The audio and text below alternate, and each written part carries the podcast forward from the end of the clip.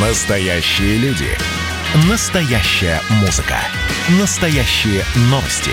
Радио «Комсомольская правда». Радио про настоящее. 97,2 FM. эм. «Война и мир» с Валерием Федоровым. Глава ВЦО подводит итоги дня и рассказывает о жизни во всех ее проявлениях. Возвращаемся в эфир радио «Комсомольская правда». Дорогие друзья, э, Валерий Федоров, глава Всероссийского центра изучения общественного мнения. Я Валентин Алфимов. Обещал я вам, что после новостей мы поговорим про памятники. Ну вот давайте э, тогда к ним и перейдем. У нас в гостях Владимир Рудаков, историк, журналист, политолог, член наблюдательного совета Российского общества знания. Владимир Николаевич, здравствуйте. Добрый день. Но самое главное, Владимир, главный редактор журнала «Историк», одного из немногих наших научно-популярных исторических журналов. Спасибо. Владимир, сегодня говорим о боях за историю. У нас программа называется «Война и мир», но чаще война в таком метафорическом смысле. Э, хотя вот э, перед вами говорили о самой настоящей войне и ее последствиях, о войне за Карабах. Вот. Но э, с вами хотелось бы обсудить другие бои, бои за историю. Э, мы регулярно становимся их наблюдателями, иногда даже участниками. И вот очередной эпизод – это э, бои за историю, развернувшиеся э, на Лубянском фронте. Ну, слава богу, этот Лубянский фронт прошел исключительно в интернетах и средствах массовой информации. Да, диван, диванные войска в основном участвовали, к счастью. Вот, потом пришел лесник, значит, и всех выгнал. Это я имею в виду мэра Москвы Сергея Собянина, который подвел итоги дискуссии, сказав, что ничего ставить не будем, общество не созрело, не будем ругаться. И первый вопрос, Владимир, такой. История для нас – это такой национальный спорт, одни так говорят, другие называют это национальной болезнью. Почему, на ваш взгляд, мы так любим э, бороться воевать, спорить за историю? Ну, мне кажется, история для нашей страны исторически, извините за каламбур такой, является неким способом э, дать ответы на какие-то сегодняшние вопросы. История дает для этого такой символический материал, который разные группы людей, разные люди вообще э, используют в своих целях. Э, вот для одних Александр Невский наполнен своим смыслом, для других – своим. Для кого-то он святой благоверный князь, кто-то его, значит, записывает в предатели русской земли. Значит, то же самое примерно и с Феликсом Эдмундовичем Дзержинским. Для одних он, значит, кровавый тиран, э, отец-основатель красного террора, для других э, человек, который утирал слезы беспризорников, устанавливал железные дороги, сгорел буквально на работе, э, всего себя посвятив делу, которому служил. То есть каждый, каждая группа людей и каждый человек пытается какой-то смысл донести. Поэтому и возникают трения. Общего представления о, свое, о нашем прошлом у нас, конечно, нет, и, наверное, его не должно быть. Трудно его обеспечить, если нет такого вот основополагающего нарратива, как э, марксистско-ленинская идеология. А коль скоро такого нарратива нет, значит, ну, каждый в меру своих сил значит, пытается тянуть это прошлое в свою сторону. То есть, э, правильно я понял, что в советские времена, ну тоже не сразу, вот, ну где-то к 40-м годам примерно выстроилась каноническая э, история э, русская, российская, которая, э, так сказать, расставила всех по местам, вписала, э, значит, всех э, в единый такой вот нарратив большой, э, кому-то отвела в нем роль героическую, кому-то, наоборот, предательскую, вот, все остальные были вы, вынесены за скобки. Вся сложность исторического процесса, его разноплановость была, так сказать, сведена до э, такого приемлемого уровня. Вот, и как-то мы с этим жили. Потом конечно, по мере взросления, появления свободного времени, интереса, какой-то зрелости, вот люди уже вне рамок э, школьной университетской программы открывали для себя какие-то э, значит, э, новые страницы истории и приходили к другим выводам. Были значит, попытки ревизий, в литературе, э, значит, в идеологии, собственно, в истории. Вот одна из ярких э, попыток Валентин Пикуль, да, наш э, знаменитый писатель 70-х, э, 80-х годов, прям серию романов написал, вернул э, в пантеон наших национальных героев э, скажем, князя светлейшего Григория Потемкина. До этого он был э, в основном в качестве такого автора, строителя потемкинских деревень известен. Вот, все остальные аспекты его деятельности значит, были за кадром. Ну вот, так сказать, произошла реанимация. А сегодня у нас все иначе. Сегодня, получается, несмотря на все попытки выстроить некий новый большой нарратив, примирить и сторонников э, значит, имперского пути, и советского пути, и постсоветского уже такого демократического э, пути, получается, не выстраивается пока единая концепция, слишком много противоречий, слишком много значит, несводимых к единому знаменателю взглядов и подходов, и поэтому мы обречены на постоянные э, битвы за историю вновь и вновь, пока не родится новый нарратив. Я правильно понимаю? Ну, я думаю, что такой нарратив, конечно, имеет мало шансов родиться, потому что он мог родиться только в специфической такой советской системе, э, где были отрезаны альтернативные потоки информации и вообще альтернативные трактовки прошлого. Причем трактовки могли меняться только по распоряжению сверху, и они могли приходить, так сказать, достаточно часто обновляться, да, но альтернативные им все равно не могли возникать. Я думаю, такой ситуации у нас уже больше не возникнет, потому что, ну, вы правильно сказали, что все началось даже еще до эпохи гласности Михаила Сергеевича Горбачева, которого мы сегодня, значит, чествуем в связи с его 90-летием, а, и Пикуль, и если говорить про средневековую Русь, э, Лев Николаевич Гумилев, они стали разрушать вот этот монолит уже тогда, потому что, а, кстати говоря, в той эпохе, о которой писал Пикуль, еще Натан Яковлевич Эдельман очень большой вклад внес, то есть литература здесь размывала какие-то бреши вот в этом а, монолите. А, просто потому, что люди в определенный момент стали испытывать э, некий недостаток э, в трактовках, тракт, советских трактовках прошлого, вот в этой схеме очень прямолинейной, очень простой. И даже уже там, в 60-е, 70-е годы этот процесс Э, начался и начал набирать процессы, э, начал набирать обороты. Поэтому я не вижу возможности для появления нового такого монолита. Он на самом деле не нужен никому, мне кажется, и никто не готов вкладываться в него так, чтобы вот, что называется, да, э, войну виртуальную, такую гибридную по поводу памятников, да, превратить э, войну реальную исторических подходов, где тот, кто оценивает что-то не так, и, а, как, как другой, значит, просто удаляется, так сказать, э, из, из публичного пространства. Я думаю, что такого вычеркивается, mm-hmm. да. И его трактовка, самое главное, вычеркивается. А, Владимир, а вот вы сказали, что э, борьбы за историю, вернее, бои за историю, э, ну, они только с виду э, бои за прошлое. На самом деле это бои за настоящее и, наверное, за будущее. То есть, условно говоря, те, кто хотел бы вернуть Железного Феликса на его законное место, откуда в 91 году его вынесли, ну, явно видят будущее России с опорой на спецслужбы, такой жесткий режим, уже не просто авторитетный, а, наверное, авторитарный. Ну, то есть доведение до в каком-то смысле абсурда э, многих из тех тенденций, которые существуют сегодня, такая милитократия.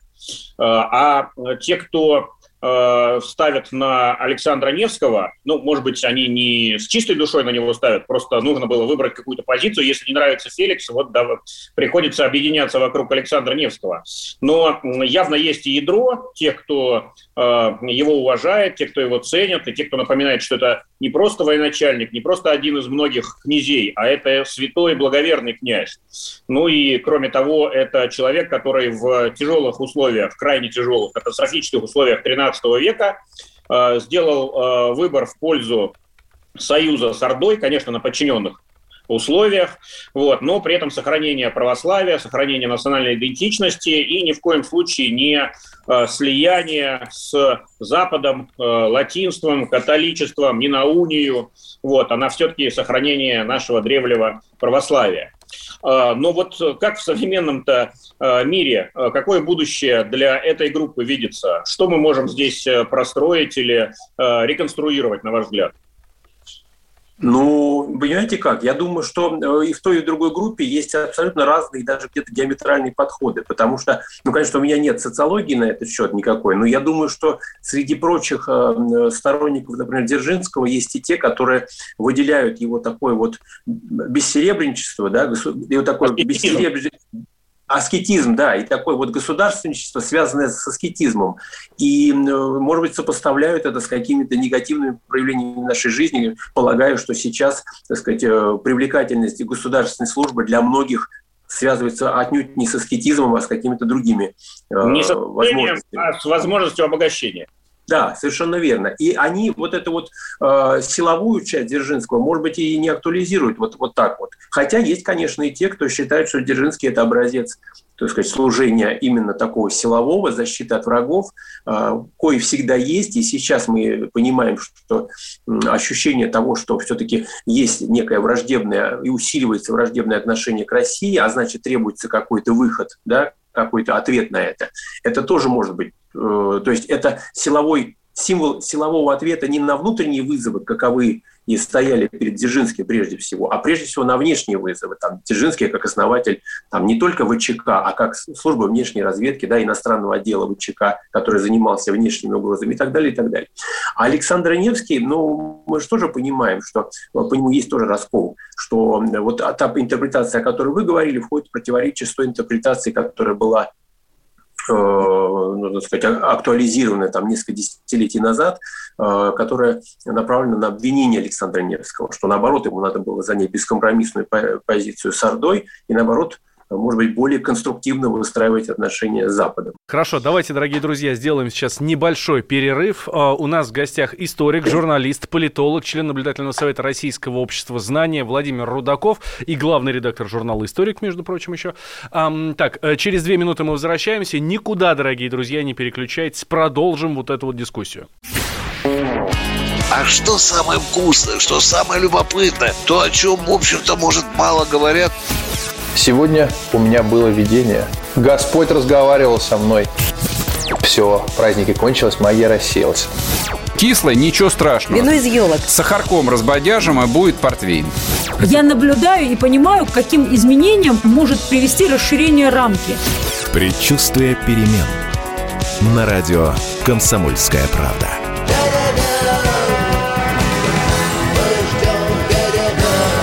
Но извините, пожалуйста, я понимаю, что действительно заниженная лексика не наш стиль.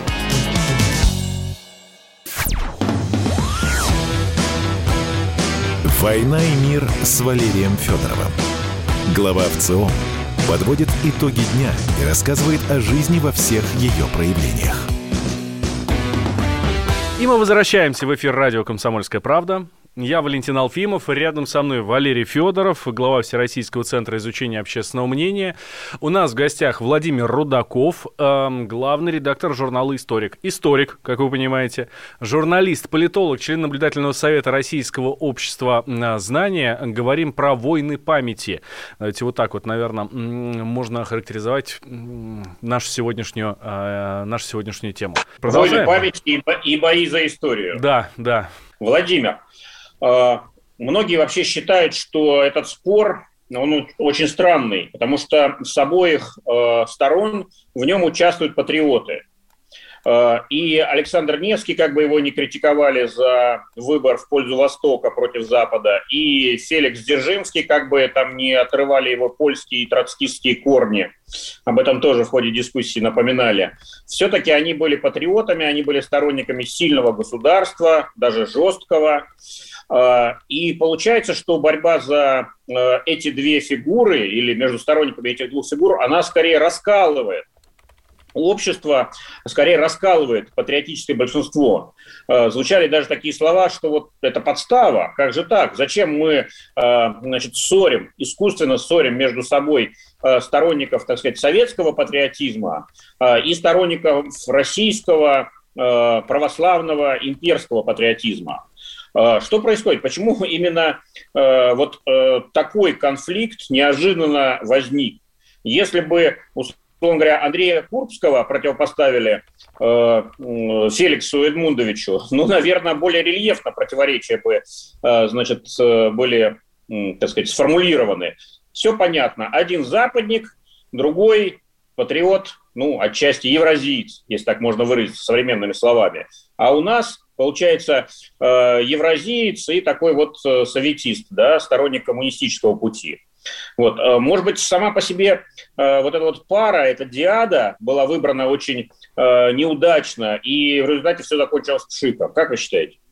Я думаю, что эта история показывает, что даже вот такие, казалось бы, безобидные попытки сделать предвыборный рейтинг своей партии, воспользовавшись не какими-то современными проблемами для обсуждения, а вытащив историю с памятником, на самом деле оказываются не такими уж безобидными, потому что вы правы, действительно, они наносят такой раскол, создают раскол для такого базового э, нашего электората, который э, относится вовсе не даже к электорату справедливой России, а гораздо более широким слоям граждан, которые могут голосовать при этом и за справедливую Россию, и за единую, и за коммунистическую партию, и за другие политические силы. Но тем не менее, э, вот эта э, дискуссия дробит электорат практически каждый, насколько я понимаю, э, значимой политической силы. Это лишь подчеркивает, что история для нас это такая открытая книга, и памятники это совсем не безобидные сооружения, как иногда может показаться.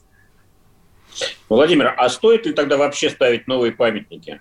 Может быть, следует подождать вот, пока улягутся, наконец, эти эмоции, уйдут в прошлое эти битвы, или вы считаете, что такого никогда не произойдет, и мы будем биться всегда? Я думаю, что нет такой заданности. Ну, скажем, там, некоторое время назад на Садовом кольце поставили памятник оружейнику Калашникову. Там были претензии по поводу художественной стороны памятника, но с точки зрения его значимости, я думаю, что никто особо это, его право на такой памятник не оспаривал. А, но я хочу обратить внимание, что, в принципе, достаточно часто и в разные эпохи памятники вызывают э, споры. Я уж не беру недавние американские казусы на эту тему, а если брать российские, ведь была дискуссия огромнейшая в, второй, ну, в 60-е годы 19 века, когда в Новгороде создавали памятник тысячелетию Руси, э, была дискуссия о том, стоит ли... Кого туда ставить, кого нет кого ставить, да, и должны ли там быть... И многие достойные фигуры не вошли. Да, как Иван Грозный, да. Да, это же была очень серьезная дискуссия, которая опиралась на авторитет Карамзина, который создал такой вот миф о кровавом э, царе. Поэтому, конечно, это э, общее место. В 90-е годы, напомню, взрывали даже памятник Николаю II, который поставили это практически за пределами Московской кольцевой автодороги, не в центре города, а фактически где-то в захолустье на самом деле. Да? Еще вопрос о форме этих дискуссий. Вот э, некоторое время назад э, была довольно широкая дискуссия, но не про памятники, а про имена тоже наших великих полководцев, Э, композиторов, писателей, художников, ученых. Она была связана с идеей назвать э, этими именами выдающихся э, российских граждан аэропорты. И там действительно ломались копья, но все-таки э, такого эмоционального надрыва или такого вот стенка на стенку движения все-таки не было. И вот прошла пара лет, и те, кто пользуются аэропортами, хоть Москвы, хоть других российских городов, а там полсотни аэропортов э, так сказать, включились в эту кампанию, э, ну, видят, что украсились действительно э, и визуально, есть их изображения, где-то бюсты, где-то цитаты. Ну, в общем, получился плюс, да, то есть получился общий успех, нет какого-то конфликта, нет остервенения. Вот хороший, эффективный пример, как можно возвращать память о великих людях в нашу актуальную я, жизнь. Я согласен. Во-первых, должны быть правила, а во-вторых, должна быть какая-то более широкая вариативность. Все-таки, э, когда называли аэропорты, у людей была возможность выбирать не из двух имен, да, причем таких достаточно противоположных таких, да, во многих, по многим водителям, а из разных. Э, это были люди и местные, что называется, местного происхождения, люди общероссийского звучания, э, люди, связанные с государственной деятельностью, с творчеством, Пушкин, например, да, ученые, то есть чем богаче палитра, тем, тем, мне кажется, больше возможности выйти за рамки конфронтации и попытаться найти действительно вот такую консолидирующую фигуру. Понятно, что все равно все с этим не будут согласны полностью, но тем не менее фигуру э, не раскалывающую э, ту или иную часть общества, ну, местного, местной, местной общественности или, так сказать, федерального уровня. Здесь же, в случае с Дзержинским и Невским, ну, альтернативы были, прям скажем, достаточно такие тяжелые. Плюс еще, мне кажется, отягощалось все самим местом. Да, мы же не, не куда-то памятник хотели поставить, а мы хотели один памятник раз, снесенный отсюда восстановить, и именно здесь место, на месте, которое ассоциируется ну, с, с определенными обстоятельствами, с определенной организацией. Поэтому здесь были дополнительные такие осложняющие. Ну да, то для одних это было восстановление, восстановление справедливости, порушенной в 91 году, а для других, наоборот, призрак реванша вот, э, советского режима со всеми его прелестями, в кавычках, как железный занавес, закрытое общество, тотальный контроль. ГУЛАГ, да. Над обществом, ГУЛАГ, ВЧК и так далее, и прочие ужасы. Но, как мы видим, Сергей Семенович Собянин эту дискуссию закрыл, сказал, что все, пусть там ничего лучше не будет, чем вот такие вот войны. 36 часов длилось голосование, и, по-моему, по этому голосованию с приличным отрывом побеждал все-таки Александр Невский. Владимир Николаевич, спасибо большое. Владимир Рудаков, историк, журналист, политолог, член наблюдательного совета Российского общества знания был с нами. А, собственно, про нашу историю и войны вокруг а, вот этой истории мы говорили. Вернемся после новостей. Валентин Алфимов и Валерий Федоров.